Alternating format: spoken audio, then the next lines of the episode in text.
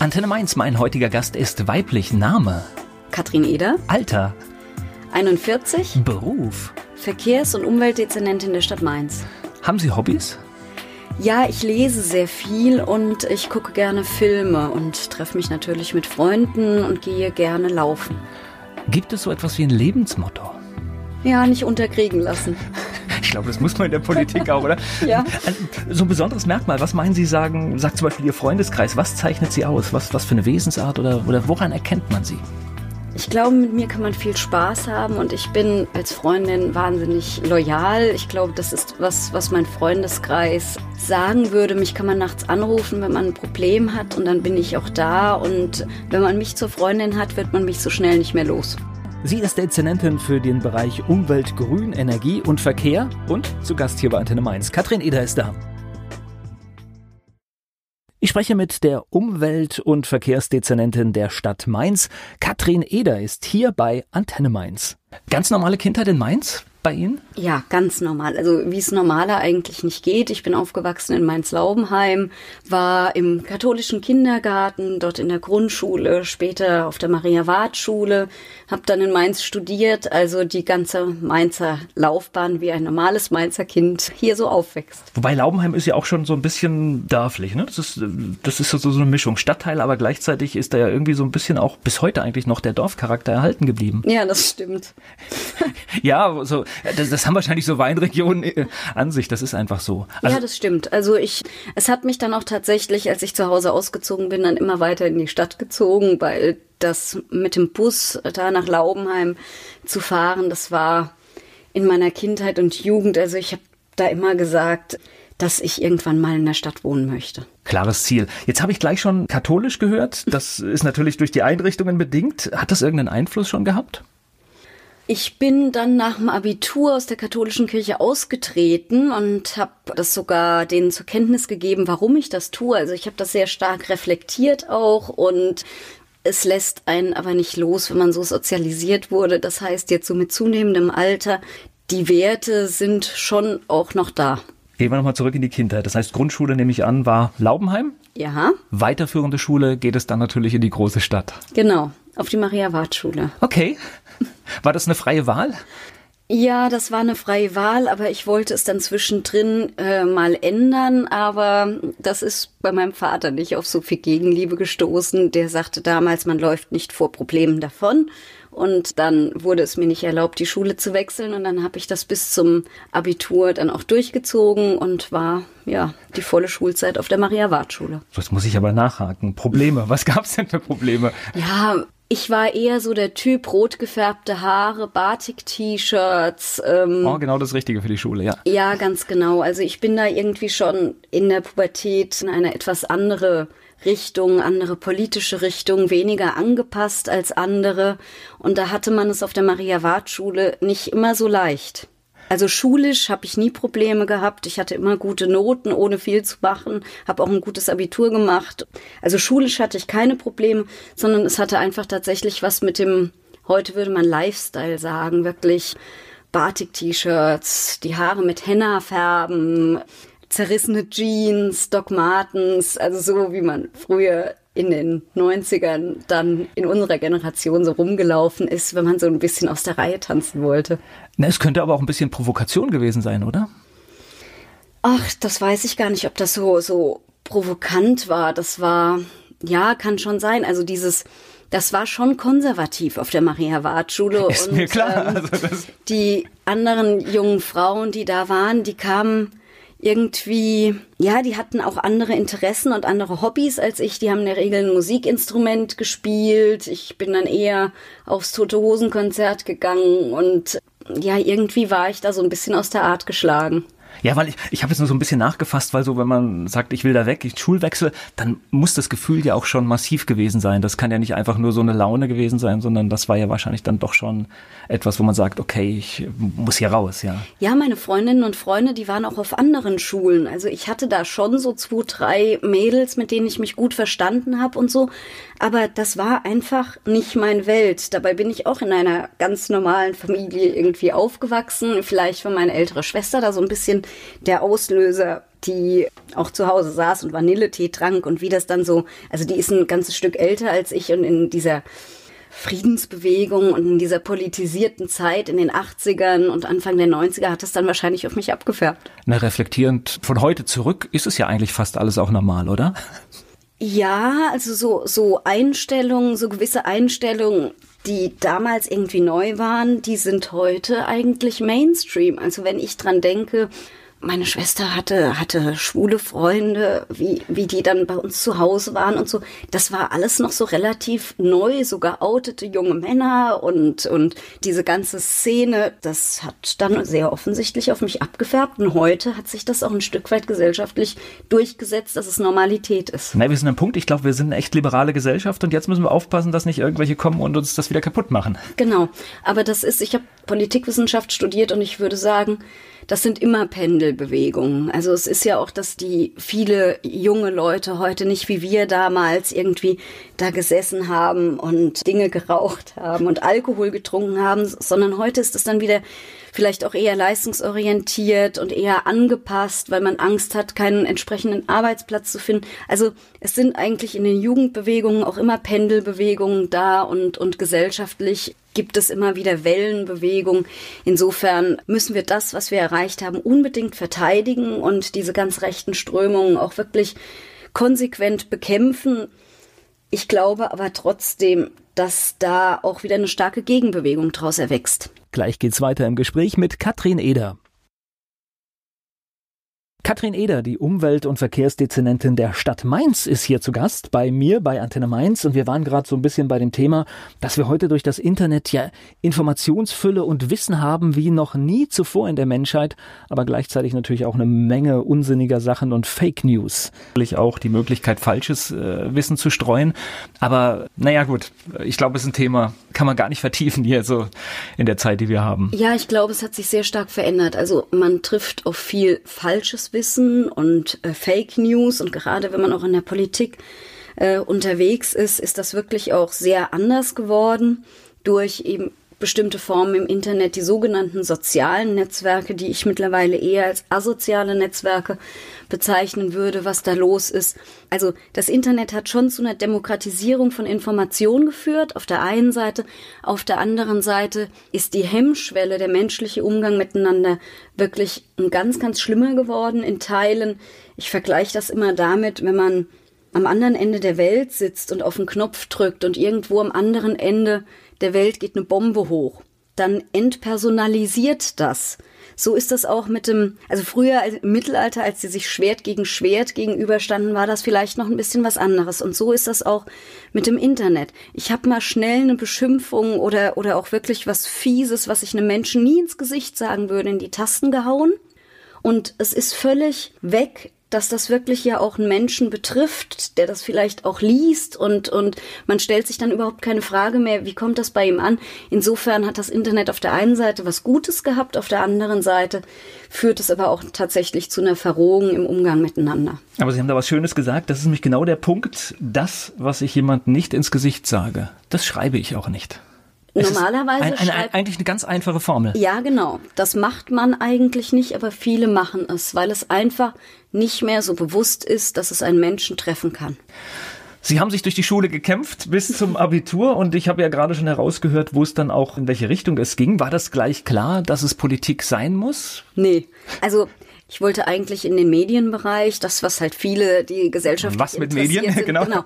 Das klassische Was mit Medien und habe dann eine ganze Reihe von Praktika, Hospitanzen auch zwei, drei Monate lang gemacht im Medienbereich und habe dann einfach festgestellt, ja, das ist vielleicht spannend, aber vielleicht ist die andere Seite für mich doch eine, eine geeignetere und damit habe ich gar nicht den direkten politischen Bereich gemeint, sondern ich habe eigentlich eher gedacht, so Verbandsarbeit, Greenpeace oder, oder was weiß ich, irgendwelche Verbände, ein Stück weit vielleicht, heutzutage würde man es auch Lobbyismus nennen, in dem Bereich vielleicht tätig zu werden für eine gute Sache, die mich interessiert. Das war dann irgendwann so der Weg, den ich dann eher so für mich im Fokus hatte. Wo haben Sie denn reingeschaut? Bei welchen Medien? Bin ich natürlich ja neugierig. ich habe natürlich bei der AZ reingeschaut, ich habe beim SWR reingeschaut, ich war bei NTV in Berlin. Und dann war ich äh, damals in der Staatskanzlei, als äh, Walter Schumacher Regierungssprecher war und habe dort ein Praktikum in der Staatskanzlei gemacht. Und ich muss sagen, das fand ich gut das hat mir Spaß gemacht und da kam zum ersten Mal der Gedanke, dass die andere Seite vielleicht auch ihren Charme hat, vielleicht sogar eher als die Medienseite. Wobei das natürlich ja eine Pressearbeit der besonderen Art war, ne? Ja, genau. die er gemacht hat. Das muss man ja einfach so sagen. Ja, also genau. Aber das muss ich sagen, also dass man mich da damals als Grüne dort auch genommen hat, weil ich war dort schon in der Hochschulpolitik engagiert. Das fand ich erstens, also das fand ich schon gut, muss ich sagen. Und das hat mir dann auch Spaß gemacht. Also fand ich gut. Ja, er hat, also ich kann mich an die ein oder andere Pressemitteilung erinnern, da kam dann schon damals ein, ein sage ich mal, frischer Wind einfach ins Land, Dinge auch mal anders mhm. zu beantworten. Und ich glaube, er hat sich auch einen Spaß draus gemacht, das, was er vorher gemacht hat, irgendwie einzusetzen und es lustig zu machen. Aber er zeigt auch, dass man eigentlich jeden Bereich im Leben ausfüllen kann, wenn man, wenn man entsprechend kreativ dran geht. Also das war dann quasi so der, der Bereich, wo, wo Sie gesagt haben, okay, jetzt hier Politik ist eigentlich dann doch ein Feld.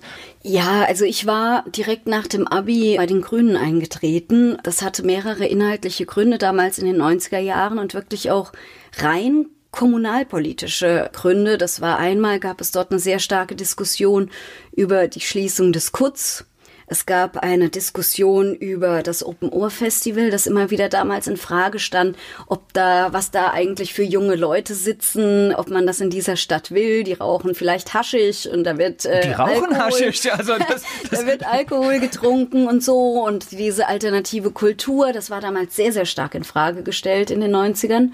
Und dann gab es die Diskussion über die Einstellung der Straßenbahn in Mainz. Und in der Zeit waren ja die Grünen die einzige Opposition hier im Stadtrat. Und ich habe das schon mit großem Interesse verfolgt und bin dann 96 bei den Grünen eingetreten. Und war dann 99, habe ich dann für den Stadtrat kandidiert. Ich weiß auch nicht, ich habe einfach gedacht, ich probiere das mal. Das war schon irgendwie ein bisschen blauäugig alles, aber hat ja dann auch geklappt, war damals dann jüngstes Stadtratsmitglied. Ja, und dann habe ich studiert und hatte immer noch dieses Ziel, was mit Medien zu machen. Habe aber nebenbei im Stadtrat gesessen und dann noch in der Kneipe bedient, um mir das Studium zu finanzieren. Und eigentlich war das für mich kein nicht so wirklich so ein Hauptberufsziel. Also ich habe jetzt nicht gesagt, ich werde mal hauptamtliche Politikerin. Wobei ja Stadtrat bedeutet ja eigentlich schon, man steckt so viel Zeit rein, dass das geht ja eigentlich schon ein bisschen auf. Es ist ja mehr als als dass man sagt, man macht das in der Freizeit. Ja, aber wir Mainzer, wir sind da ja auch speziell, wenn es um unsere Stadt geht. Also wir wollen uns ja dann schon auch einbringen und mitreden. Und so ging mir das damals auch. Also ich wollte für meine Generation, und ich habe dann wirklich auch mit diesen klassischen Schul- und Jugendthemen angefangen, wollte ich was für die jungen Mainzerinnen und Mainzer dann auch machen, in dem Sinne, wie ich es für richtig hielt oder was meine Interessen waren. Kurz, Open Ohr, aber eben auch, ich bin in Laubenheim groß geworden. Das war nicht immer schön, mit dem Bus in die Stadt zu fahren. Also besserer ÖPNV, das waren so die Themen, die mich bewegt haben und die, und da hatte ich dann die Chance, die auch vorzubringen. Ich weiß noch, meine erste Rede damals war das Thema dritte IGS die haben wir mittlerweile. Und okay. insofern kann man schon sagen, es hat sich in dieser Stadt auch was weiterentwickelt. Und damals Opposition, das ist ja dann auch noch mal was anderes. Ne? Und ich kann mir auch vorstellen, auch in der Zeit war Opposition in Mainz dann nicht ganz so lustig, oder? Ja, wobei ich war ja da neu und ich war ja da noch ganz jung, Anfang 20. Aber wenn ich zurückdenke, tatsächlich jetzt an so einen Oppositionsführer Günther Beck äh, zurückdenke und wie das damals war, ähm, und wie sich das jetzt verändert hat, so, naja, 99, so viele Jahre später, das ist schon eine Entwicklung, Wahnsinn, muss ich sagen. Hat sich einfach was verändert. Katrin Eder, hier zu Gast bei Antenne Mainz. Die Umwelt- und Verkehrsdezernentin der Stadt Mainz ist hier zu Gast bei Antenne Mainz. Katrin Eder ist da. Ihr Studium, war das schon so ein Weg, um dann vielleicht auch politisch tätig zu werden? Mein Ziel war eigentlich mehr so die Mitarbeiterschiene oder eben dann diese Verbändetätigkeit zu sagen. Also ich habe äh, studiert im Hauptfach Politikwissenschaft, habe dann Soziologie und öffentliches Recht in den Nebenfächern gemacht und ja, habe dann diese Praktika zwischendrin gemacht. Nachdem ich diese Medienpraktika gemacht hatte, habe ich tatsächlich auch im politischen Bereich Praktika gemacht und dann war ich fertig mit dem Studium hatte zwischendurch auch in der damaligen Grünen Landtagsfraktion für eine Abgeordnete mal anderthalb Jahre gearbeitet. Als ich dann fertig war mit dem Studium, wollte ich eigentlich ein Aufbaustudium der Verwaltungswissenschaft in Speyer machen. Und da kam mir dann aber das erste Jobangebot in die Quere. Das war Ulrike Höfgen, die damals ja Bundestagsabgeordnet war, heute rheinland-pfälzische Umweltministerin, die dann gesagt hat, hier hast du Lust, in Berlin bei mir ein Praktikum zu machen, bis dein Studium anfängt. Und nach einem Monat hat sie mich gefragt, hast du nicht Lust für mich zu arbeiten? Und dann habe ich gedacht, naja, Geld verdienen ist halt auch mal ganz schön irgendwann. Ist also richtig, ja, klar, richtig ja. Geld verdienen, nicht nebenbei noch in der Kneipe zu bedienen zu müssen, wobei das die größte Schule fürs Leben war. Aber ja, dann habe ich dann da angefangen und das war die Zeit, als Ulrike Höfgen Vorsitzende vom Verbraucher- und Agrarausschuss in Berlin war, im Bundestag. Und das ist, glaube ich, ja schon ein schöner Einblick. Also ich, ich höre immer wieder, dass das so geschimpft wird auf unsere Abgeordneten. Ich rate jedem tatsächlich mal so, so eine Reise nach Berlin zu machen mit einem Abgeordneten und sich so ein bisschen zeigen zu lassen, was ein Arbeitstag wirklich bedeutet. Und ich glaube, dann sind wir auch wenn es um Diätenerhöhung oder sonst was geht, ich glaube, wir sind alle mal ein bisschen still, weil ich glaube, die wenigsten wollten das wirklich machen. Ja, und vor allen Dingen, was ich eigentlich ganz spannend finde, ist auch zu sehen, wie die Prozesse organisiert sind im Sinne, Damals war unser Thema, dass sie sich auf die Fahnen geschrieben hatte, die Durchsetzung des Rauchverbotes in der Gastronomie wo heute überhaupt keiner mehr das in Frage stellen würde, dass wir das in, in Kneipen, in denen gegessen wird, nicht mehr geraucht wird. Das ist heute Mainstream. Aber das war ein Kampf über Jahre, da wirklich auch über die Fraktionsgrenzen hinaus Mehrheiten zu sammeln. Das war ein ganz, ganz spannender Prozess. Und wenn man, und man kriegt auch nochmal ein ganz anderes Verständnis eben, wie politische Prozesse auch ablaufen, wenn man da mal reingeschnuppert hat weil viele Bürgerinnen und Bürger, die sind ja dann frustriert, auch wie bestimmte Prozesse und Strukturen ablaufen. Das kann man, wenn man das auch nicht kennt oder da eine andere Vorstellung von hat, auch wirklich sein. Man kann da auch frustriert von sein, wenn man in der Opposition ist und versuchen muss, Mehrheiten zu organisieren oder eben jedes Mal wieder abgewiesen wird und abgeschmettert wird. Aber das Verständnis für Politik wird tatsächlich ein anderes, wenn man sich mal auch damit beschäftigt hat. Na, die Kunst ist, glaube ich, auch diese Zeit zu sehen, dass ein Prozess halt, man würde es natürlich gerne in zwei, drei Monaten alles erledigt haben, aber manche Sachen brauchen dann halt wirklich Jahre, um, um sie ans Ziel zu bringen. Auf jeden Fall. Also ich bin ein unheimlich ungeduldiger Mensch und ich muss wirklich sagen, dass Demokratie wirklich so langwierig und auch zäh ist. Es hat ja oft auch was mit Wertwandel und mit Einstellungen zu tun. Das braucht einfach ganz, ganz viel Zeit, ganz viele Gespräche das macht einen manchmal schon wahnsinnig, wie lange das dauert. Und das ist aber so. Am Ende kriegt man aber eben auch meistens einen Kompromiss hin. Und insofern bin ich nach wie vor der Auffassung, dass es kein, dass wir kein besseres Staatssystem als die Form der Demokratie kennen. Ob sie jetzt in ihren Ausformungen an jeder Stelle in Deutschland oder in, auch in anderen Ländern so toll ist. Da kann man immer drüber diskutieren, aber vom Grundsatz her würde ich sagen, ist uns bisher keine bessere Staatsform über den Weg gelaufen. Vor allen Dingen in Europa nicht. Also wir müssen einfach mal zurückschauen auf die letzten 60 Jahre. Das ist etwas, ja, wir beide haben noch keinen Krieg gesehen, ja? ja. Also, und, und das ist etwas, was wirklich ein Privileg ist. Äh, auch gerade in der heutigen Zeit muss man es immer wieder betonen. Und es ist so erhaltenswert, dass es auch so bleibt, ja. ja.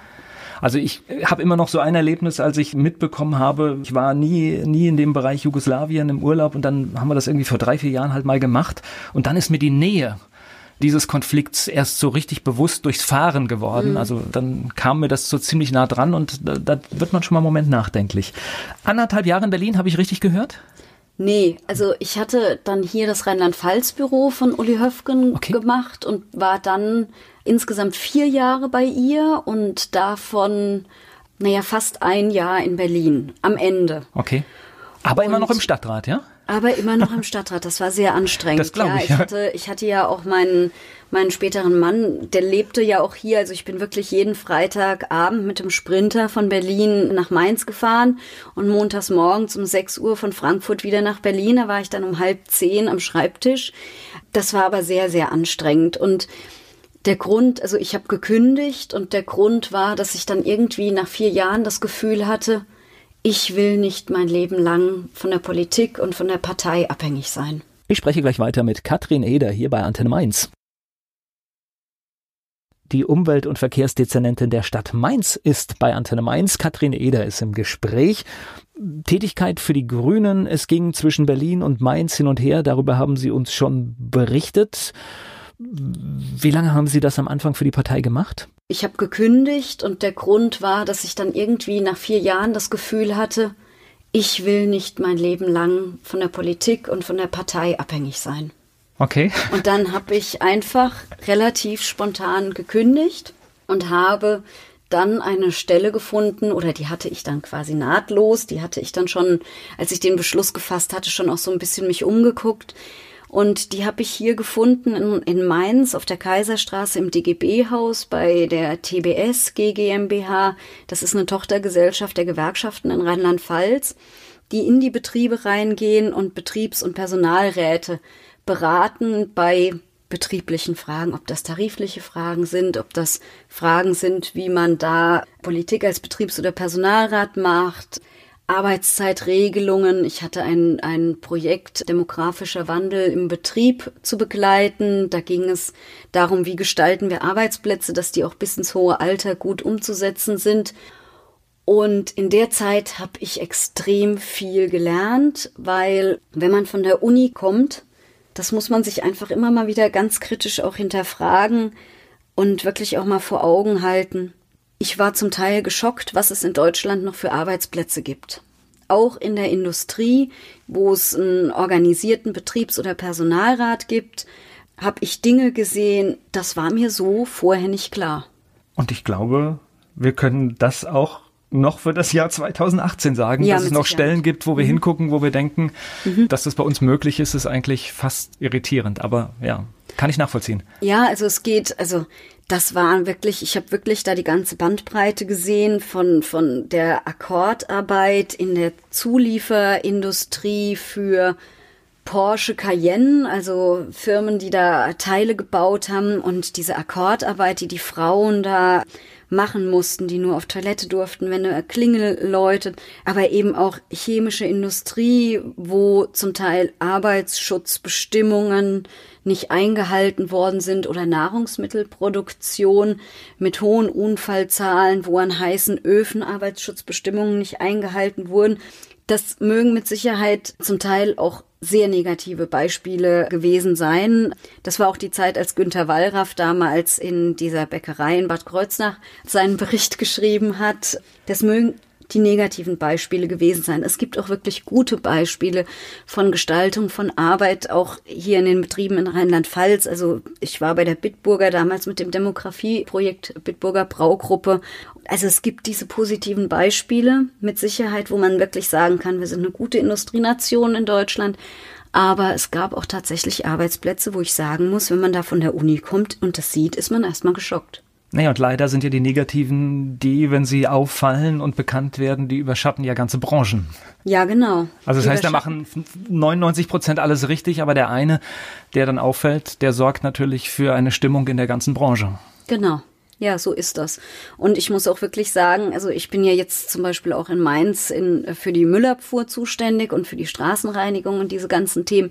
Mir ist da auch ein gutes Verhältnis zu den Personalräten auch unheimlich wichtig, weil da kriegt man auch die Stimmungen mal mit und sieht auch, wie die Leute arbeiten und man kriegt da, wenn man da mal tiefer reingeschaut hat, eine Zeit lang, kriegt man da auch einfach ein ganz anderes, ein ganz anderes Empfinden für. Gleich geht's weiter im Gespräch mit Katrin Eder hier bei Antenne Mainz. Die Umwelt- und Verkehrsdezernentin der Stadt Mainz ist zu Gast bei Antenne Mainz. Katrin Eder ist da. Jetzt weiß ich, was Sie heute machen. Ich weiß, was Sie gemacht haben. Aber wie sind Sie denn heute an die Stelle gekommen? Da muss es ja sowas wie einen Wahlkampf mal gegeben haben. Ja, ich würde sagen, der Anfang dessen war die Idee, ein Kohlekraftwerk in Mainz zu bauen. Ich glaube, wir müssen hier der SPD ein Stück weit dankbar sein und oder den die CDU steckte da ja auch mit drin und die FDP. Eigentlich wollten alle in Mainz ein Kohlekraftwerk bauen. Und das hat uns Grüne in dieser Stadt stark gemacht. Und wir hatten damals 14 Prozent bei der Kommunalwahl gehabt oder 14,5 Prozent. Und dann kam diese Auseinandersetzung um den Bau dieses Kohlekraftwerkes. Und dann kam dann irgendwann, so bei den ersten Presseartikeln und so, hat sich eigentlich der Volkszorn noch nicht so geregt. Und dann irgendwann hat sich ja diese sehr, sehr starken Bürgerinitiativen gegründet, die Koma und die Gruppe in Wiesbaden. Und diese Auseinandersetzung, die hat uns einfach, die hat einfach dieses Thema Umwelt, wie wollen wir leben, welche Belastungen wollen wir auch in unserer Stadt haben, äh, nochmal neu in den Fokus gerückt. Dann kam hinzu die Wohnbauaffäre, wo damals der, der Stadtrat diese, diese Bürgschaft von 300 Millionen Euro zur Verfügung stellen musste und diese Skandale, wo es darum ging, sich, dass sich politische Vertreter dieser Stadt haben einladen lassen auf Reisen, in Restaurants, wo das Gang und Gäbe war, seine Rechnungen nicht zu bezahlen. Und wir waren ja damals die einzige Opposition im Stadtrat als Grüne. Und ich glaube, wir haben das auch sehr provokant genutzt. Also ich erinnere mich, 2009 war das, an diese Wahlplakate, das Kohlekraftwerk hatten wir den Dom, äh, der rauchte und einfach dann stoppt das stoppt das Mainzer Kohlekraftwerk. Und dann hatten wir noch diese, als Schlussplakat hatten wir oder unsere Werbeagentur in der Weinstube Kurfürst einen Handkäse gekauft und hatte den dann zwei Tage zu Hause stehen lassen und hatte dann so Fähnchen der politischen Mitbewerber reingesteckt. Und das Plakat haben wir dann zwei Wochen vor der Kommunalwahl in der ganzen Stadt geklebt mit Stopp die Mainzer Handkäse-Mafia und ich glaube, diese ganzen Geschichten haben dazu geführt, dass wir von 14 auf damals, glaube ich, 23 Prozent hochgeschossen sind als Grüne. Und ja, das war für uns selbst, also wir war, sind schon davon ausgegangen, dass wir stärker werden, aber dass wir so stark werden, das war für uns eigentlich völlig überraschend. Und ich war damals auf, bei der Kommunalwahl auf Platz eins der Liste und Günter Beck auf Platz zwei. Also wir waren quasi die Doppelspitze zusammen. Und dann haben wir Gespräche geführt. Die haben wir geführt damals mit der CDU und die haben wir dann auch geführt mit der SPD. Bedingung für uns war natürlich, dass wir in eine Koalition dann einsteigen, wenn dieses Thema Kohlekraftwerk vom Tisch kommt. Das Projekt war schon sehr weit fortgeschritten. Das war sehr schwierig, das wieder einzudampfen, weil es da ja auch rechtliche Dinge gibt. Und ja, dann war klar, dass Günter Beck Bürgermeister wird und dass 2011, wenn die Amtszeit von Wolfgang Reichel endet, die Grünen das Umweltdezernat übernehmen. Und mir war es dann ganz wichtig, dass ich auch den Verkehrsbereich dabei habe mit allen Implikationen, ob das die Verkehrsüberwachung ist. Also das war dann auch ein expliziter Wunsch von uns. Das heißt, äh, logischerweise mit dem guten Wahlergebnis im Rücken auch mit Forderungen in die Verhandlungen? Ja, selbstverständlich. Also ja. das war, das war für uns ganz zentral, dass wir hier inhaltliche Politik machen wollten. Und wir haben jahrelang immer wieder Änderungen angemahnt und da hat sich jetzt einfach dann auch die Gelegenheit gegeben. Und jetzt haben wir ja hier in, in Mainz so eine, ja, sag ich mal, Koalition, die ist ja mittlerweile im Land auch schon eine Selbstverständlichkeit, aber vorher so eigentlich ja gar nicht ausgeprägt gab. Wie hatte das funktioniert? Das heißt, da saßen dann drei Parteien, die eigentlich vorher so zwar schon untereinander durchaus mal hätten koalieren können, aber eigentlich so im Dreierbündnis ja, vorher, ich weiß nicht, gab es schon ein Beispiel? Nee, ne? Das war schon das erste. Naja, es gab ja vorher dieses berühmte Mainzer Modell. Das war ja eine Koalition, soweit ich mich erinnere, aus oder eine Kooperation aus SPD, CDU und FDP. Das war ja irgendwo auch ein Dreierbündnis. Es musste immer alles mit der, der ganz breiten Mehrheit dieser drei abgestimmt werden und die waren ja auch alle drei im Stadtvorstand vertreten. Wobei das natürlich, sage ich mal, traditionell aus der Geschichte der, der, der Bundesrepublik jetzt, glaube ich, keine unüberwindbaren Hürden waren, diese an den Tisch zu kriegen. Jetzt finde ich eine Ampel, also heute, heute haben wir das, glaube ich, auch, das geht, wenn die richtigen Akteure am Tisch sitzen. Aber ich glaube, das war vor, ich weiß gar nicht, also für mich war das damals nicht so etwas, was ich auf dem Plan hatte. Nee, das ist auch heute ne, nicht immer, nicht immer einfach. Also da prallen schon unterschiedliche Lebensstile, unterschiedliche Sichtweisen, unterschiedliche Werte auch immer mal wieder aufeinander. Das muss man einfach so sagen. Das ist ja auch kein Geheimnis. Das erlebt man ja auch im Stadtrat öfter. Aber was Politik einfach auszeichnet, insbesondere auf kommunaler Ebene. Und das ist mir auch ganz wichtig, dass das auch vorhanden bleibt, weil ich finde auch, dass sich die kommunale Ebene hier unterscheiden sollte zu den Bundes- und Landesebenen. Es kommt auf die Personen drauf an. Also wenn man ja, klar, miteinander, man, ist ja, genau. man, ist, man ist ja viel näher bei der kommunalen Ebene und wenn man dann nicht miteinander reden kann, ist das ja fatal. Also man sollte immer noch in der Lage sein, auch nach einem politischen Streit abends danach noch ein Bier miteinander zu trinken. Und ich finde eigentlich, dass sich die kommunale Ebene dadurch auszeichnet, dass man sich kennt, dass man miteinander reden kann, dass man den anderen einordnen kann, und in dieser Koalition gibt es schon auch natürlich inhaltliche Differenzen und es gibt diese klaren Differenzen zwischen Grünen und FDP. Die gibt es total an den unterschiedlichsten Stellen. Trotzdem würde ich sagen, dass die persönliche Ebene in weiten Teilen wirklich auch stimmt. Also ich erinnere mich daran, dass der Fraktionsvorsitzende der FDP mal bei irgendeinem Thema eine Pressemitteilung rausgegeben hat, wo er geschrieben hat, und dann erklärte Baba dem Mädchen mal irgendwie, was äh, Sache ist. Ich nenne ihn manchmal jetzt scherzhaft Papa. Ich sage dann aber immer, ich habe ja eigentlich einen eigenen und einen richtigen. Aber ähm, man kann da dann auch so eine gewisse scherzhafte Ebene draus machen und dieses, dass man sich kennt und äh, miteinander reden kann. Und es gibt da einfach handelnde Personen, die gut miteinander können. Und insofern funktioniert da das eine oder das andere, was man sich vielleicht vorher nicht vorgestellt hätte. Katrin Eder hier zu Gast bei Antenne Mainz. Über Ampelkoalitionen und vieles mehr spreche ich mit Katrin Eder, der Umwelt- und Verkehrsdezernentin der Stadt Mainz. Sie ist zu Gast hier bei Antenne Mainz. Jetzt bin ich aber mal völlig naiv. Ich finde das so als Außenstehender gar nicht so schlecht, wenn kontroverse Meinungen auch mal aufeinander prallen, weil es ist ja auch gar nicht so verkehrt, sich eine völlig andere Meinung mal anzuhören und man muss ja trotzdem ein Ergebnis finden. Und das heißt, man hat dann zwar zwei Meinungen, die zwar weit auseinander sind. Und ich habe das Parteikollege von Ihnen, ich glaube, es war der Grüne aus Kiel, der gesagt hat, Jamaika hat letztendlich viel Kreativität dort freigesetzt, weil man einfach sagte, wir können die Lösungen, die alle im Parteiprogramm drinstehen haben, zusammen nicht machen. Also haben wir uns hingesetzt und haben in gewissen Bereichen völlig neue Wege gestaltet. Ja, so ist das natürlich auch hier. Also ich sage ja, inhaltlich sind wir und die FDP und die SPD an der einen oder anderen Stelle auch manchmal ganz weit voneinander entfernt. Und dann muss man das aber wollen. Also man muss dann halt auch sagen, man will diese Koalition oder man will diese Zusammenarbeit und dann muss man gucken, wie man sich da entsprechend einigt und Wege findet, wie man vielleicht dem einen mal das Thema gibt und einer über seinen Schatten springt oder eben andersrum. Und ähm, gerade Koalitionsregierungen, Anführungszeichen, die sind schon naja, Kompromisse, davon lebt die Demokratie dann eben auch, dass es unterschiedliche organisierte Meinungen gibt, die am Ende zu einer Mehrheit zusammenfinden. Und es läuft ja schon ziemlich lange, so schlecht kann es ja nicht sein, ne? Ja, es läuft seit 2009. Ich beobachte allerdings tatsächlich auch mit großem Interesse, wie in anderen Städten mit wechselnden Mehrheiten agiert wird oder es nur punktuelle Zusammenarbeit gibt, wie beim Haushalt diesen wichtigen Themen. Das sind einfach unterschiedliche Auffassungen von Politik. Das ist wahrscheinlich das Interesse daran, dass ich mich gerne auch theoretisch mit Politik beschäftige.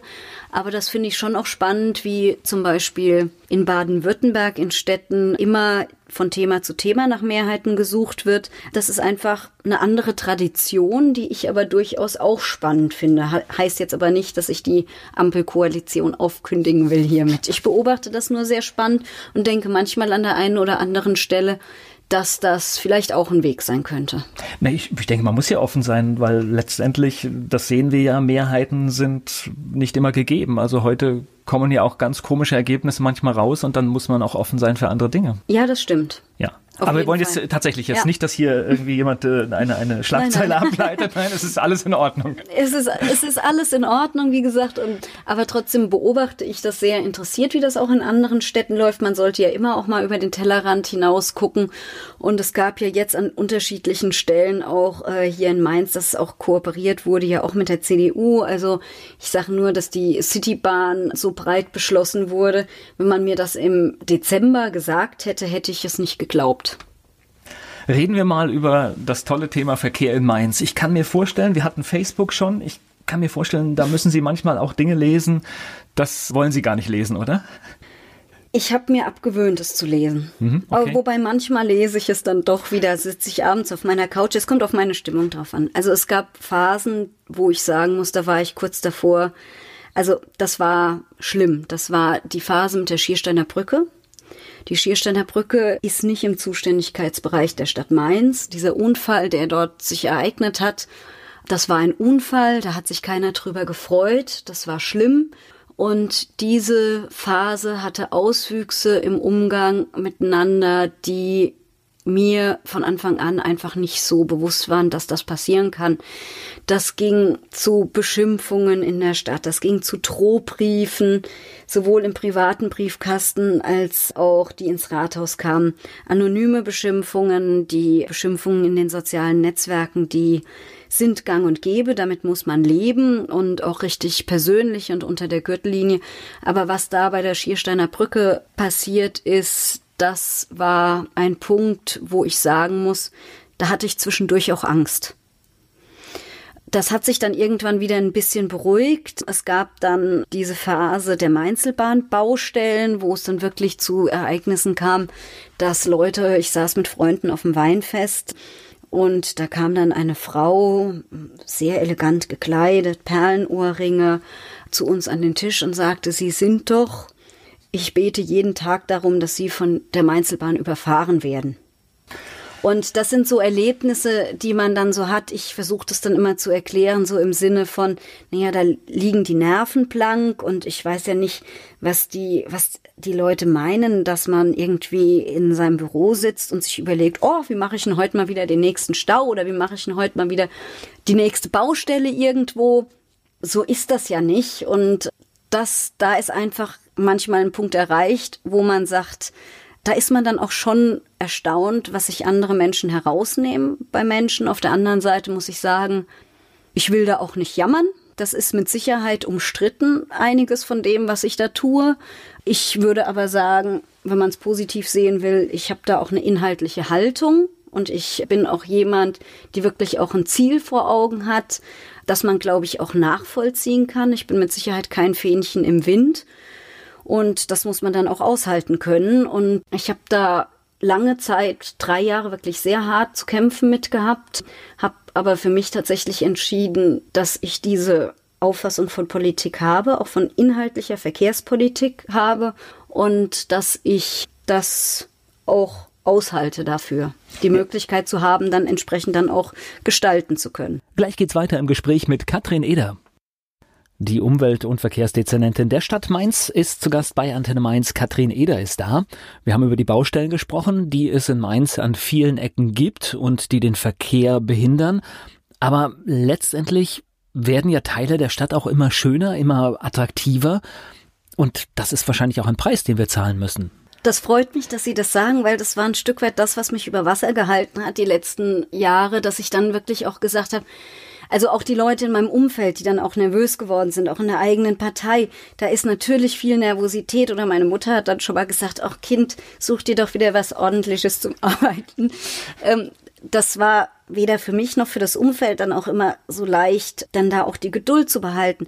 Aber für mich war wirklich einer der schönsten Momente, als die Mainzelbahn das erste Mal gefahren ist. Das war für mich ein ganz, ganz großer Moment. Und die Fahrgastzahlen, die bestätigen uns auch. Also dieses Projekt spart im Jahr 600.000 Liter Diesel ein. Oder die Bahnhofstraße. Sie ist also es werden jetzt im Moment, wurden jetzt die Bäume diese Woche gepflanzt, die Haltestellen sind jetzt demnächst neu, die Restarbeiten werden jetzt gemacht, Eröffnung offizielle ist am 28. April.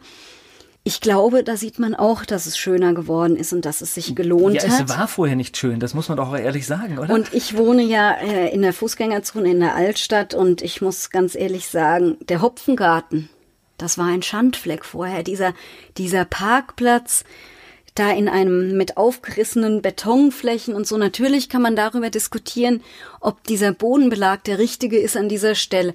Aber was man auf jeden Fall sehen kann, ist, die Leute sitzen da, da wird Eis gegessen, da fahren Kinder auf ihrem Fahrrädchen, da hat sich ein Stück äh, Lebenskultur und Lebensqualität stellt sich da jetzt an einer Stelle da, wo vorher ein trister Parkplatz war. Und das ist das, wo ich denke, man kann immer über Geschmack streiten, ob was schön ist oder nicht so schön ist. Aber ich glaube, diese Beispiele zeigen auf jeden Fall, es ist besser als vorher. Ja, und letztendlich, es hilft halt nichts. Wenn man etwas verändern will, dann wird gebaut und dann hat es halt auch Konsequenzen. Aber wie, wie war denn das Mainzelbahn, die erste Fahrt? Das war dann wirklich ein richtig Also ich Erlebnis? würde sagen, mit dem ersten Bundesliga-Aufstieg von Mainz 05. Vergleichbar? war das eines der größten Erlebnisse in meinem Leben. Vom, vom Gefühl her, dass, dass, wenn man wirklich monatelang diese Baustellendiskussion auszuhalten hatte und über sich ergehen lassen musste und das war für alle nicht schön. Also jeder ist Verkehrsteilnehmer von uns und ich habe auch ein Auto und auch für Fahrradfahrer war das nicht schön, auch für die ÖPNV-Nutzer, alles kam zu spät in dieser Baustellenzeit. Also es war für alle scheiße auf gut Deutsch, diese Phase und auch noch ein Stück weit die Phase danach im Sommer 2017. Aber dann, als sie dann fuhr und vor allen Dingen dieses, dieses Stück, wenn sie dann über die A60 fährt und unten fahren die Autos und dieses umweltfreundliche Verkehrsmittel fährt dann darüber nach, nach Marienborn und dann den Hang hoch zum Lerchenberg. Also ich muss schon sagen, und vor allen Dingen der Fahrer, bei dieser ersten Testfahrt sagte dann der Fahrer plötzlich zu mir, Frau Eder, wollen Sie mal fahren, wollen Sie mal ans Steuer? Und das war ein Gefühl, ich glaube, das werde ich in meinem ganzen Leben nicht vergessen. Also gerade diese Stelle mit der Straßenbahn, die finde ich auch sehr, sehr witzig, weil ich finde, wenn man da langfährt und sieht das, ich habe immer das Gefühl, von Großstadt dann auf einmal, wo man sagt, wir sind so aus der Provinz raus, weil es tatsächlich so ein großstädtisches Bild, was da entsteht. Ja, ja genau. Also es ist vor allen Dingen, ich bin dann irgendwie zwei Wochen später vom Campus runtergefahren mit der Mainzelbahn und habe dann gedacht, jetzt sind wir Großstadt. Genau das habe ich gedacht. Und wenn wir jetzt die Citybahn tatsächlich noch auf, aufs Gleis gesetzt bekommen in den nächsten Jahren, das wird ja nicht morgen sein, so ein Prozess dauert ja lange, dann werden wir immer mehr Großstadt. Wir müssen auch immer mehr Großstadt werden. Also Städte seit dem Mittelalter haben vom Wandel und von Innovation gelebt und es gibt nichts Schlimmeres für Städte, als wenn sie behäbig bleiben und sich eben nichts verändert, dort nicht über Inhalte diskutiert wird und dort nicht Innovationen, ob das Technologien sind,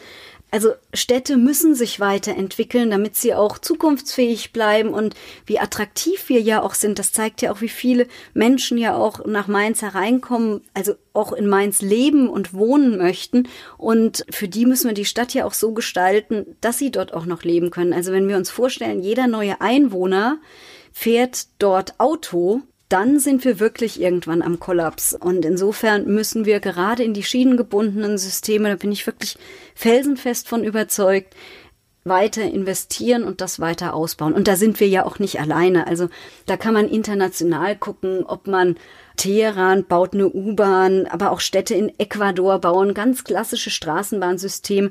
Frankreich, die hatten das überhaupt nicht. Die haben in Dijon vor einigen Jahren von 0 auf 100 ein komplettes Straßenbahnsystem reingebaut, aber auch in Deutschland kann man sich umbauen. Die Straßenbahn ist wieder das Verkehrsmittel der Zukunft. Na, wir brauchen ja nur in die benachbarte Landeshauptstadt zu schauen, welche Diskussionen da geführt werden. Ja, die haben damals den Fehler gemacht, ihre Straßenbahn ja rauszureißen, komplett.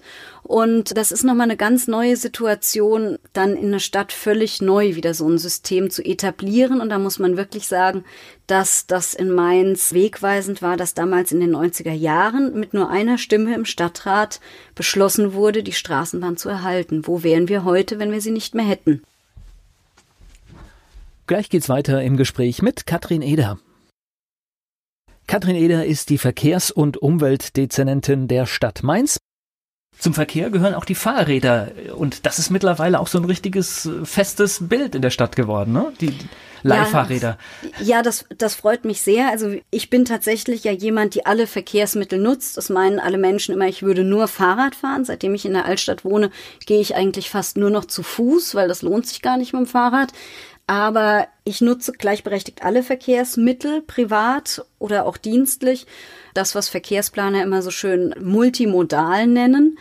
Und das Fahrrad, da muss man ganz ehrlich sagen, dass da in den letzten Jahren in Mainz einfach nichts passiert war. Und das Erste, was dann passiert ist, also in den 90ern, um nochmal zurückzugehen, war Mainz Vorreiter bei der Öffnung von Einbahnstraßen, da wurde relativ viel für den Radverkehr gemacht, damals unter Hans-Jörg von Berlepsch. Und das ist danach wieder völlig eingeschlafen. Und dann kam irgendwann der Beschluss für MVG Mein Rad. Als ich dann ins Amt kam, war beschlossen worden, wir machen das jetzt und dann mussten wir es umsetzen. Und zwar innerhalb von kürzester Zeit. Und es war ein Riesenaufwand, diese Stationen irgendwo hinzusetzen. Und da musste man dann wirklich auch ganz konsequent vorgehen. Und das war dann auch nicht immer schön, weil natürlich die Stationen, ich meine, zwölf Fahrräder passen da auf drei, auf drei Autoparkplätze. Und dass man dann in der Neustadt sagen musste, okay, dann nehmen wir drei Parkplätze weg und bauen da eine große Station hin.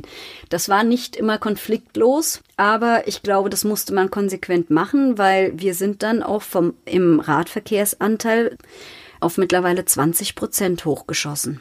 Na gut, das System hat ja auch nur Sinn, wenn ich weiß, ich kriege das Rad in unmittelbarer Nähe, wo ich hin möchte, auch wieder los. Also sonst macht es ja keinen Sinn. Genau, und diese Fahrradvermietsysteme, die führen einfach dazu, dass das Thema Radfahren im Stadtbild wieder präsenter wird. Dadurch kaufen sich auch mehr Leute wieder ein eigenes Fahrrad, nutzen wieder mehr das eigene Fahrrad. Wir haben dann über 1000 Fahrradstände auch in der Stadt aufgebaut an unterschiedlichsten Stellen. Wir haben diese Route von Hechtsheim in die Innenstadt geschaffen und so. Und jetzt müssen wir einfach gucken, wie wir auch im Bereich Infrastruktur im Radverkehr dieser Steigerung wirklich jetzt auch gerecht werden. Weil ganz selbstkritisch muss ich sagen, es ist mir zwar gelungen, das Thema Radfahren wieder in, ins Bewusstsein zu rücken. Wir haben leider nur eine Stelle für das Thema Radverkehr. Und wir hatten uns jetzt in den letzten zwei Jahren auf das Thema Öffentlichkeitsarbeit konzentriert. Wirklich, wir sprechen über das Fahrradfahren, haben Veranstaltungen gemacht, haben große Events organisiert. So, das Thema Radfahren ist jetzt, glaube ich, präsent. Es fahren auch viele Menschen Rad und jetzt kommt es dazu, dass wir diesen Menschen eben das Bedürfnis auch erfüllen müssen, die Infrastruktur auch für sie auszubauen. Und wenn wir ÖPNV ausbauen und den Radverkehr ausbauen und wir sind eine enge Stadt, die ja auch mittelalterlich geprägt ist innerhalb der Stadtgrenzen, dann bedeutet das, dass der Platz neu verteilt werden muss. Also man kann keine Augenwischerei betreiben zu sagen, man baut den Radverkehr und den ÖPNV aus und alles andere kann so bleiben, wie es ist. Das funktioniert nicht. Also, weil der Raum ist ja begrenzt. Das bedeutet, wir müssen da jetzt eine inhaltliche Diskussion drüber führen, ob wir, ja, in welche Richtung der Verkehr in Mainz steuert. Und um vielleicht auch nochmal die Verteilung der Verkehrsträger zu benennen, weil die öffentliche und veröffentlichte Meinung ist eine andere. Wir haben zwischen Mainz und, also zwischen Ebersheim und Mombach verteilt sich das so, dass wir 32 Prozent der Wege werden mit dem Auto zurückgelegt. 32 Prozent. 20 Prozent mit dem Fahrrad, 23 Prozent mit dem ÖPNV und der Rest von Fußgängern. So, das bedeutet also, wenn wir die alle zusammenfassen und man hat ja einen ganz anderen Eindruck eigentlich. Man hat ja eigentlich den Eindruck, dass viel mehr Wege mit dem Auto zurückgelegt werden. Aber da versuche ich jetzt einfach zu sagen, wir müssen, diese Zahlen lügen ja nicht. Die, hat, die sind extern erhoben. Das ist ein, Standardverfahren, was ja in allen Städten so durchgeführt wird. Diese Verteilung hat uns tatsächlich selbst auch überrascht, dass mittlerweile in Mainz so viele Menschen auch nachhaltig mobil unterwegs sind. Und ich kann immer nur an die Autofahrerinnen und Autofahrer appellieren. Und ich bin ja auch Autofahrerin habe ein Auto. Wir sollten uns mal vorstellen, dass alle diese Leute, die in der Mainzelbahn sitzen und man steht mit seinem Auto auf der Saarstraße und ähm, steht dann da im Stau und dann ärgert man sich ja, wenn die Mainzelbahn einfach vorbeifahren kann oder der Bus fährt einfach vorbei und dann denkt man sich, die dürfen einfach vorbeifahren und ich muss jetzt hier stehen. Aber wenn man sich mal überlegt, von den 200 oder 100 Menschen, die da in dem Bus oder in der Straßenbahn drin sitzen, die würden auch alle alleine in ihrem Auto sitzen, dann wäre der Stau sehr viel länger. Also insofern müssen wir es tatsächlich attraktiv machen für die, die wirklich aufs Auto auch angewiesen sind, dass die vielen Menschen, die auch neu in diese Stadt kommen, die ganzen Studierenden, dass die auch eine gute Gelegenheit haben, sich eben auch ohne Auto fortzubewegen. Gleich geht's weiter im Gespräch mit Katrin Eder hier bei Antenne Mainz. Stau und Verkehrsbehinderungen, das ist heute auch ein Thema hier bei Antenne Mainz. Katrin Eder, die Umwelt- und Verkehrsdezernentin der Stadt Mainz, ist hier. Was ich gerade spannend finde, das hatten bestimmt auch einige. Sie stehen auf der Saarstraße, da entsteht sofort ein fertiges mhm. Bild, genau. wo man einfach auch die Problematik sieht, ja. Das kennt jeder. Also ich meine, ich habe da auch in Zeiten der Mainzelbahn Baustelle, wo ich gedacht habe, oh du Idiot, jetzt beschäftigst du dich jeden Tag mit diesen blöden Baustellen, jetzt fährst du selbst in den Stau rein. Also jeder kennt diese Situation. Ich kenne die auch. Und das ist auch nicht schön. Und das, das weiß auch jeder, dass die nicht schön ist. Und das ist auch keine Absicht, das zu produzieren. Also man gönnt das jetzt nicht, den Menschen da im Stau zu stehen. Und äh, weil das ist ja auch was, was mir dann immer wieder unterstellt wird. Ähm, das Neueste war die die freut sich über ein Dieselfahrverbot. Ähm, das ist völlig absurd, solche, solche Unterstellungen. Aber ja, das ist ein Bild, das kennt jeder. Aber ich versuche da einfach auch Verständnis dafür zu wecken, warum eben der Bus oder die Straßenbahn dann auch vorfahren muss. Weil wir ja eigentlich froh sind, dass die Leute nicht auch noch den Stau verlängern, die da drin sitzen. Jetzt haben Sie mir noch ein Stichwort gegeben. Müssen wir noch mal ganz kurz draufkommen. Dieselfahrverbot wird vielleicht ein Thema, ne? Wird vielleicht ein Thema. Also ich gehöre nicht zu denen, die den Leuten sagt, kauft euch in aller Ruhe noch einen Euro, gebrauchten Euro 4 oder Euro 5. Könnte ich nicht empfehlen nach dem Urteil des Bundesverwaltungsgerichtes in der letzten Woche. Worauf man sich verlassen kann, ist, dass wir in der Stadt Mainz alles dafür tun, um es zu verhindern. Es gibt diese Grenzwerte. 40 Mikrogramm ist der Grenzwert. Wir waren bei der Parkusstraße 2017 bei 48. Das war schon ein starker Rückgang. Da gibt es mit Sicherheit unterschiedliche Faktoren. Da hat mit Sicherheit spielt die Mainzelbahn eine Rolle. Mit Sicherheit spielt aber auch die Sperrung der Bahnhofstraße und dadurch bedingt die Einspurigkeit der Parkusstraße eine Rolle. Und mit Sicherheit spielt auch das Wetter eine Rolle. Also es gibt hier keinen Grund jetzt zur Entwarnung zu sagen, wir sind verklagt. Die Deutsche Umwelthilfe hat in der letzten Woche die Klage wieder aufgenommen gegen die Stadt Mainz. Und klar ist schon, was das Urteil für Stuttgart bedeutet. Ich habe mich letzte Woche auch mit den Kollegen aus Stuttgart zusammengesetzt. Und wenn ein Urteil da ist, ein Dieselfahrverbot umsetzen zu müssen, also Verwaltung muss sich immer natürlich an Urteile halten, weil das sind die Spielregeln in der Demokratie und äh, die müssen natürlich erfüllt werden wir müssen jetzt gucken, wie das ausgeht. Wir tun aber noch alles dafür, um es zu verhindern. Das bedeutet, die MVG kauft in großem Stil neue Busse. Wir rüsten Busse um. Der Entsorgungsbetrieb ist mit seiner Flotte eh schon gut dabei. Wir wissen aber halt, dass es in der Parkusstraße der individuelle Pkw-Verkehr ist. Also zu sagen, der ÖPNV ist das Problem, das ist falsch sondern der ÖPNV, wenn man auch die Personenzahl in einem Bus runterrechnet, der ÖPNV ist die Lösung des Problems. Und wir müssen aber einfach dann gucken, wie wir die Stellschrauben so gedreht bekommen, dass mehr Leute eben das Fahrrad, den ÖPNV nutzen, um die Grenzwerte am Ende einzuhalten. Aber ich, ich kann nicht versprechen, dass es gelingt und wir gucken jetzt auch sehr gespannt tatsächlich in die anderen Städte und ähm, wie ich gehört habe, wird Stuttgart das auch entsprechend so, so umsetzen, wie das Gericht es natürlich gesagt hat. Müssen sie ja. Gleich geht's weiter mit Katrin Eder hier bei Antenne Mainz.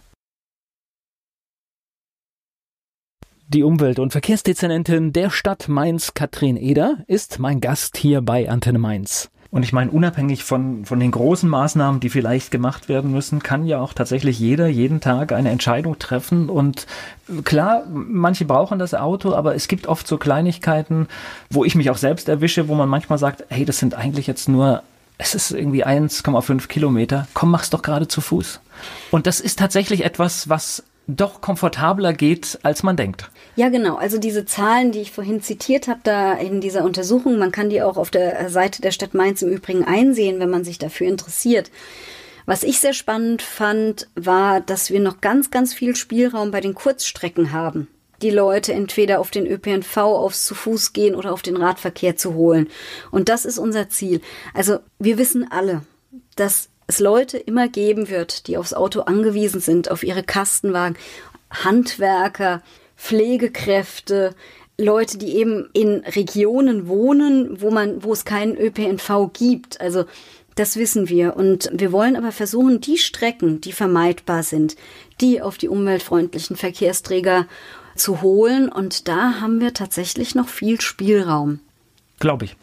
Sehe ich dieses Jahr im Sommer wieder Gemüse auf den Beeten?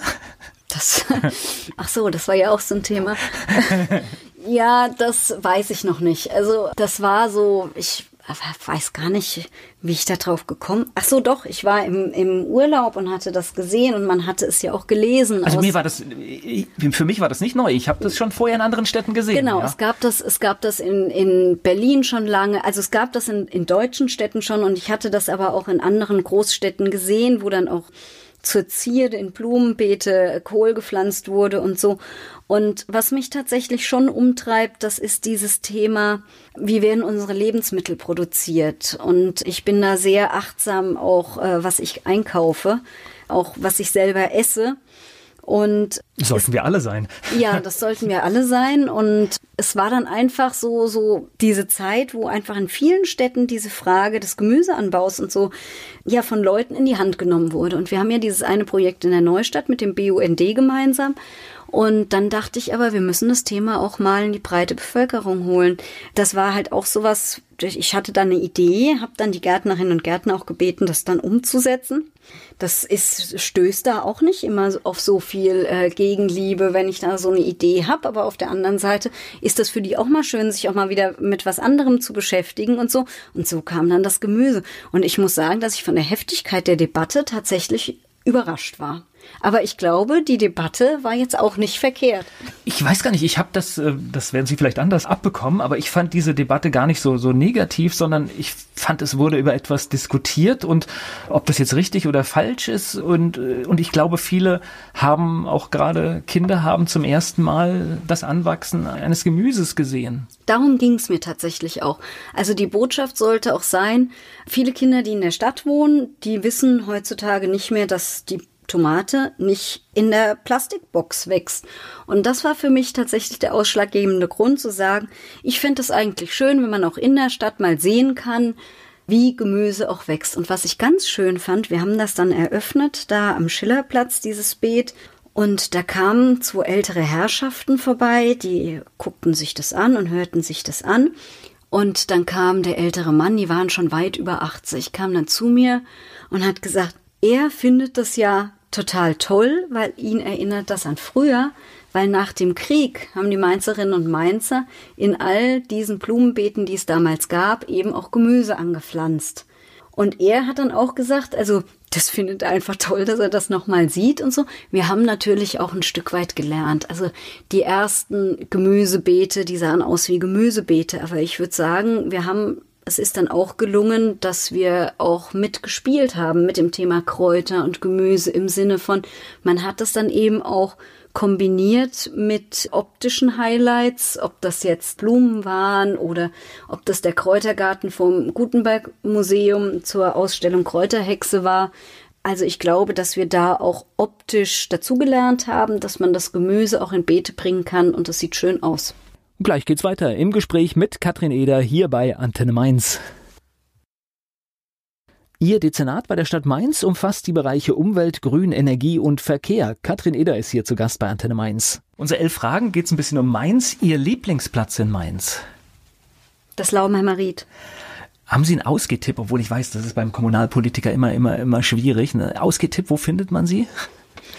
Wo fand man mich zuletzt? Das war schon auch mal gerne nachts spät und schon schön. Mainz ist für Sie? Heimat. Und Wiesbaden? Naja, das Schöne ist jetzt, dass sie eine Straßenbahn nach Mainz bauen. Was meinen Sie, muss eine echte Mainzerin mal gemacht haben? Also spontan würde ich jetzt eigentlich sagen Handkäse gegessen. Oh, da sind wir schon gleich bei der nächsten Frage. Fleischwurst mit Senf oder Handkäse mit Musik? Handkäse mit Musik. Haben Sie sowas wie einen Spitznamen? Nee. Glück gehabt. Ihr peinlichster Song in Ihrer Musiksammlung? Meine erste Schallplatte war Milli Vanilli. Das ist ganz vorne dabei auf dieser ja, Das ist wirklich peinlich. Und dann, und dann, haben sie noch nicht mal selbst gesungen, genau. Ja. Ähm, Mainz 05 ist für Sie. Oh, meine Fußballliebe. Darüber, über Mainz 05 bin ich überhaupt zum Fußball gekommen. Alles andere ist mir egal, auch Nationalmannschaft. Mich interessiert nur Mainz 05. Lokalpatriotismus. Das heißt, man findet sie, wenn es die Zeit zulässt, auch im Stadion? Ich habe seit 1996 eine Dauerkarte. Fastnachtsfan oder Fastnachtsmuffel? Gemischt. Mal so, mal so. Kommt drauf an, wie viele Baustellen im Jahr vorher waren. Ah, das stimmt, Sie kriegen es natürlich dann volle Kanne mit den Sitzungen, ne? Ja. ja. Wobei äh, letztes Jahr war es zum Teil wirklich auch unter der Gürtellinie. Dieses Jahr, muss ich sagen, waren die meisten Dinge doch eher witzig. Das heißt, das muss man aber wirklich mit Humor nehmen. Ne? Das ist, und ja. da muss man sich irgendwie mental darauf vorbereiten, glaube ja, ich. Ja, das geht gar nicht anders. Ja. Welche berühmte Persönlichkeit möchten Sie mal treffen? Ich sag mal, wen ich zuletzt getroffen habe. Ich war, hatte im letzten Jahr die Freude, längere Zeit unter vier Augen mit Karl Lehmann Kaffee zu trinken. Und ich muss sagen, das hat mich wirklich schwer beeindruckt. Die Umwelt- und Verkehrsdezernentin der Stadt Mainz ist bei mir Katrin Eder bei Antenne Mainz.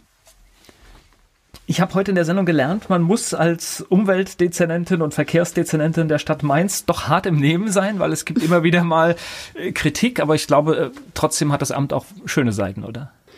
Ja, also wenn man dann eben sieht, was sich auch machen lässt, also was sich auch gestalten lässt. Also ich habe so viel Ideen im Kopf, die ich auch gerne machen würde und, und die sich dann auch umsetzen lassen.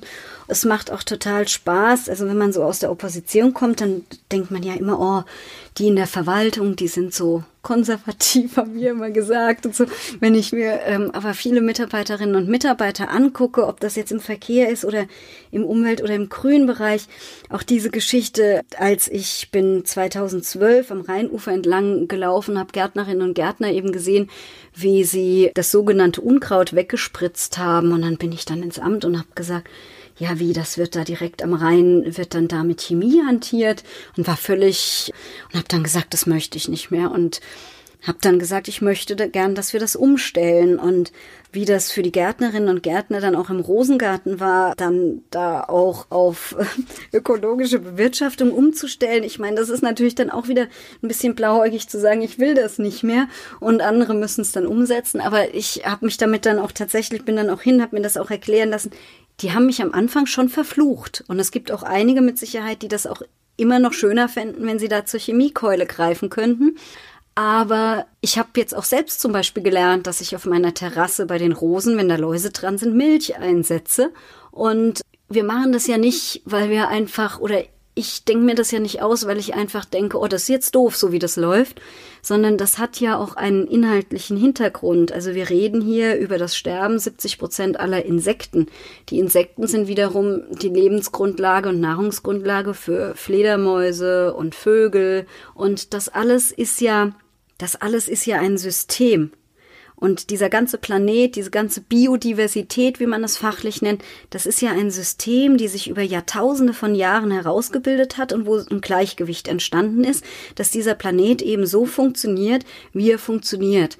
Und da spielt der Feldhamster seine kleine Rolle drin, da spielt der Eisbär seine kleine Rolle drin, da spielt das Nashorn seine Rolle drin, alle in ihren Regionen der Welt. Da spielt aber natürlich auch das Insekt eine Rolle drin, das ist vielleicht nicht so ein Sympathieträger wie das Nashorn oder der Eisbär, da spielt natürlich auch das berühmte Unkraut oder die Wildkräuter eine bestimmte Rolle, die wir jetzt an bestimmten Stellen auch bewusst auch wachsen lassen, was auch ziemliche Diskussionen waren. Und dieses System, das ist total durcheinander geraten. Und da, wo wir doch ganz leicht gucken können, dass wir dieses System wieder versuchen zu stabilisieren, nämlich indem wir zum Beispiel im Rosengarten keine Chemie mehr einsetzen, das ist das Ziel, das wir doch haben, wenn wir, wenn wir sagen, dass wir Umweltpolitik machen. Und ich sehe einfach, dass, oder es ist einfach meine tiefste Überzeugung, auch meine ethische Überzeugung, um jetzt wieder vorne anzusetzen. Wer gibt uns denn das Recht, diesen Planeten so auszubeuten, wie er sich über Jahrtausende von Jahren entwickelt hat? Und nach uns kommen ja auch noch Generationen, die gute Nahrungsmittel haben wollen und die hier gut leben wollen. Und deswegen ist das meine tiefste inhaltliche Überzeugung, dass wir wirklich alles dran setzen müssen, was wir können, um eben zu sagen, wir wollen die Arten bewahren, wir wollen das Klima retten und wir wollen die Biodiversität auf diesem Planeten eben auch entsprechend erhalten, dass sich die Natur auch selbst regulieren kann. Und warum wir das tun sollen, ist nicht nur der ethische Punkt, sondern es ist auch, wenn wir sehen, wie es durcheinander ist, wir müssen mittlerweile viel, viel Geld in die Hand nehmen, um das, was da durcheinander ist, wieder dann durch technische Lösungen wieder in Gang zu setzen. Also na, ich kann ein Beispiel, weil ich gerade darüber einen, einen Bericht gesehen habe. Wir müssen nur nach China schauen, was passiert, wenn in Regionen die Insekten nicht mehr da sind. Und da helfen auch keine Maschinen mehr, sondern da geht der Mensch ran. Das heißt, es wird von Hand bestäubt und das bedeutet letztendlich eine Kostenexplosion bei Lebensmitteln. Ja, zum Beispiel. Also das ist das eine. Und dann kriegen wir natürlich auch ein soziales Problem. Wenn es dann uns Umweltschützern und äh, man merkt das vielleicht, wie ich das auch erzähle, dieses Thema Biodiversität, Artenvielfalt. Das ist eines meiner wirklich ganz, ganz großen Herzensanliegen, der klassische Naturschutz, wo es wirklich dann auch um Heckenstrukturen geht als Lebensräume und so. Das ist eines meiner ganz, ganz großen inhaltlichen äh, Themen, die mich auch wirklich persönlich auch umtreiben. Das heißt dann oft, ihr Umweltschützer, ihr lasst völlig die soziale Frage aus dem Blick. Und das ist mir immer ganz wichtig, zu sagen, nein, der Umweltschutz ist die soziale Frage der heutigen Zeit, weil wenn wir uns mal überlegen, wer wohnt denn da, wo die Umwelt kaputt ist und wer hat denn die Folgen zu tragen? Das sind nicht die Menschen, die es bezahlen können. Beim Klimawandel, die Überflutungen, das sind die Menschen in Bangladesch. Ich war letztes Jahr in Mosambik. Das hatte in den 2000er Jahren eine ganz, ganz schlimme Überflutung. Die haben sich da bis heute nicht von erholt. Die kriegen Geld von der Weltbank, also auch deutsches Geld, europäisches Geld, internationales Geld damit wir uns freikaufen können, was der Klimawandel dort an Schäden anrichtet. Aber man muss gar nicht ans andere Ende der Welt gucken, wenn man hier in Deutschland guckt, wenn man in unsere eigene Stadt guckt. Wer wohnt denn da?